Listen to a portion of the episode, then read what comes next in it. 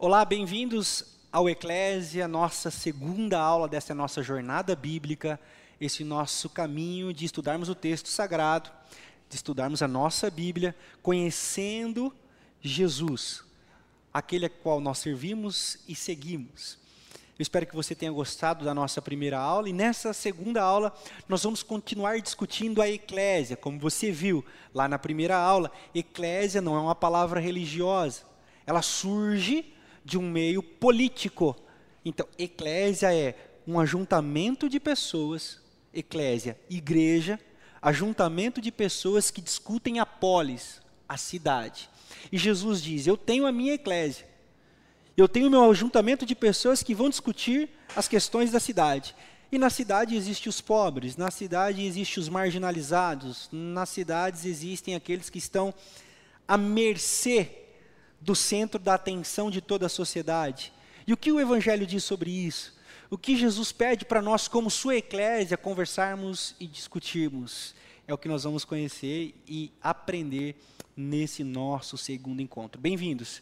Conhecendo Jesus, o cuidado com os pobres, e o texto de hoje se encontra em Gálatas capítulo 2, verso 10. Pegue aí a sua Bíblia, abra aí o aplicativo da sua Bíblia e leia junto comigo, Gálatas capítulo 2, no verso 10. É importante entendermos que aqui é o apóstolo Paulo escrevendo à igreja na Galácia, e após ele se encontrar com os discípulos que andaram com Jesus, Pedro e os demais, Paulo recebe uma uma não é uma ordenança, mas um direcionamento, uma diretriz dos discípulos que andaram pessoalmente com Jesus. E o que o apóstolo Paulo registra aqui é esse pedido deles. Olha só.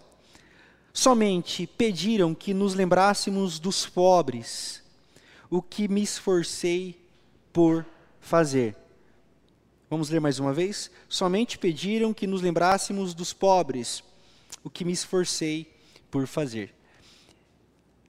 É inexorável, ou seja, impossível, nós deslocarmos ou separarmos a igreja do cuidado com os pobres. Eu gosto muito de explicar sobre essa perspectiva. Pobres não tem a ver somente, apenas com uma, um perfil de gente que tem pouco dinheiro, mas também a Bíblia, quando relata os pobres, ele fala de um tipo de gente, um conjunto de pessoas que são oprimidas e sofrem algum tipo de abuso, né? Se são oprimidos porque sofrem algum tipo de opressão por classes dominantes e mais poderosas. Então, quando nós lemos no nossa, na nossa Bíblia, quando nós vemos no nosso texto sagrado, esse cuidado com os pobres, nós estamos falando sobre um tipo de ser igreja, sobre um jeito de ser seguidor de Jesus de Nazaré. E olhando para esse texto, nós precisamos ver o que Jesus falou e o que Jesus fez sobre isso, para quê?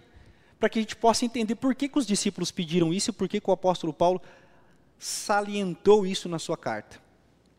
Jesus, lá em Lucas capítulo 4, verso 18 e 19, vai dizer que ele é o escolhido de Deus e ele é ungido do Senhor para proclamar a libertação dos cativos, o socorro aos pobres e oprimidos e a expressão que eu gosto muito se encontra no versículo 19 de Lucas, capítulo 4, é o ano da graça do Senhor.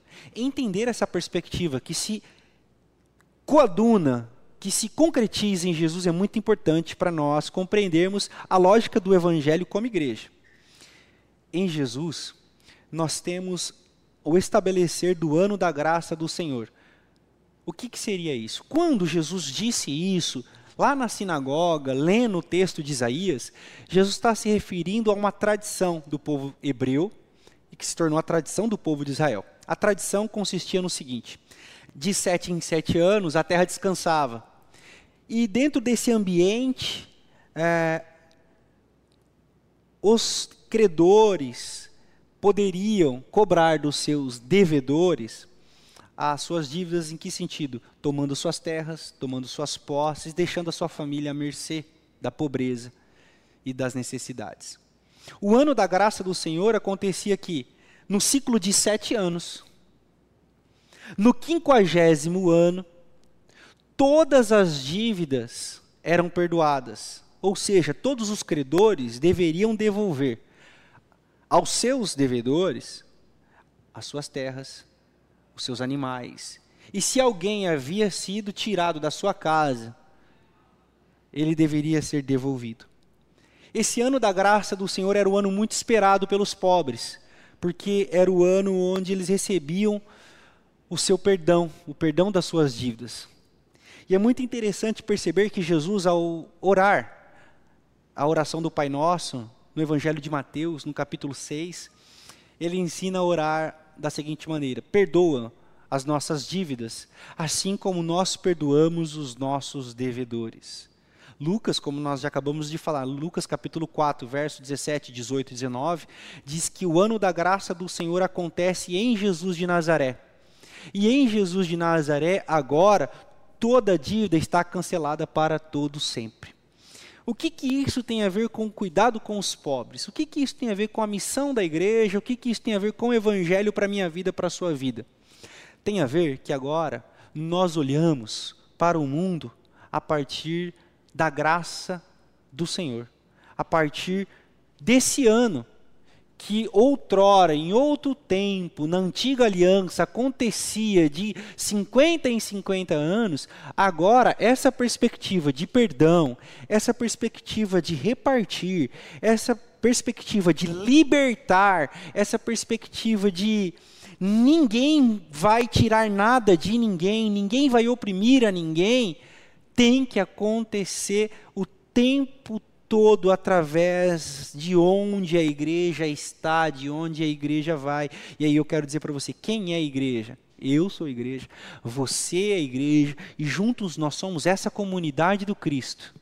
A comunidade que anuncia o ano da graça do Senhor.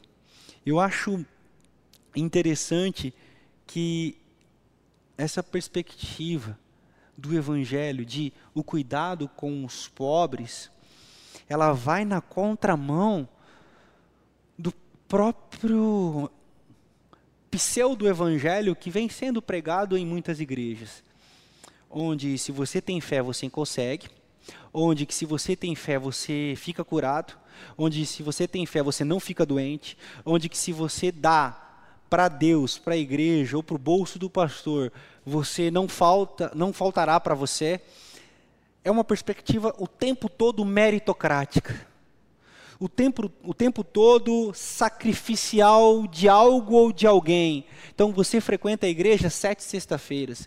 Você frequenta o culto da libertação oito quarta-feiras. Você sobe no monte de. Você sobe no monte de ré, desce de frente, e lá em cima você planta quatro bananeiras, que aí o Espírito Santo vai abrir todos os caminhos para você. Ou seja, é sempre uma é sempre um mercado religioso.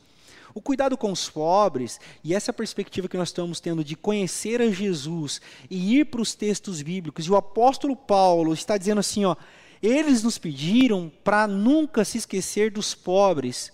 O que os discípulos pediram para o apóstolo Paulo é nunca se esqueça dessa perspectiva de Jesus, que é a graça de Deus. E é muito interessante que se você vira a sua página, se você vai para os próximos capítulos, você vai perceber o apóstolo falando assim: foi pela graça ou foi, ou foi pela lei que vocês foram salvos?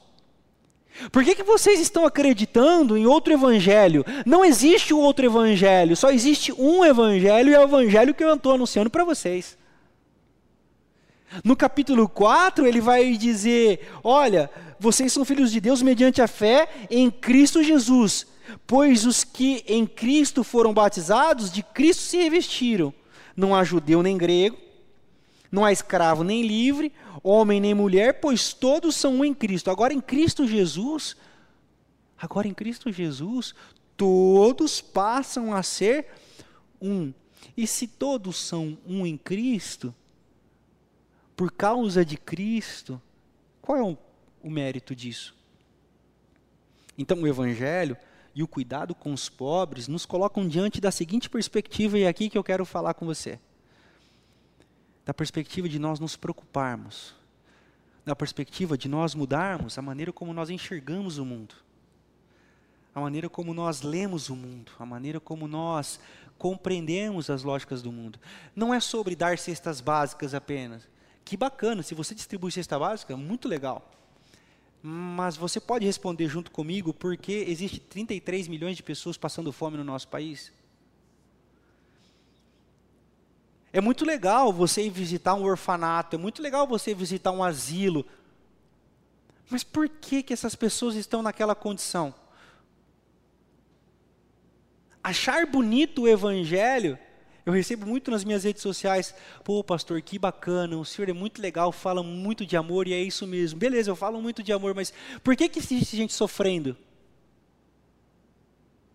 Que sistema é esse que deu errado, que está colocando pessoas na marginalidade e na sarjeta. E nós não questionamos. Que sistema é esse que coloca pessoas que têm uma condição sexual diferente da minha para fora da comunidade que eu digo ser de fé? Que evangelho é esse que coloca mulheres em situação de vulnerabilidade e medo, de se abrirem dizendo que estão sofrendo violência? Que evangelho é esse? Então, quando nós dizemos cuidar, o cuidado com os pobres, o cuidado com um tipo de gente, os apóstolos estão dizendo assim, ó, Paulo, existe um tipo de gente que Deus olha de maneira muito especial. E é um tipo de gente que está sofrendo por sistemas que oprimem elas o tempo todo. E você nunca se esqueça dessas pessoas. E o apóstolo Paulo diz assim: Eu me esforcei o tempo todo para jamais me esquecer disso. E nós, como igreja, temos essa missão de não nos esquecermos dos que sofrem, dos pobres, não porque são uma classe inferior, não porque são pessoas de menor valor, mas porque são pessoas que foram colocadas numa situação de vulnerabilidade, de fragilidade, cabe à igreja jamais se esquecer delas. Eu espero você na próxima aula. Até lá. Um abraço.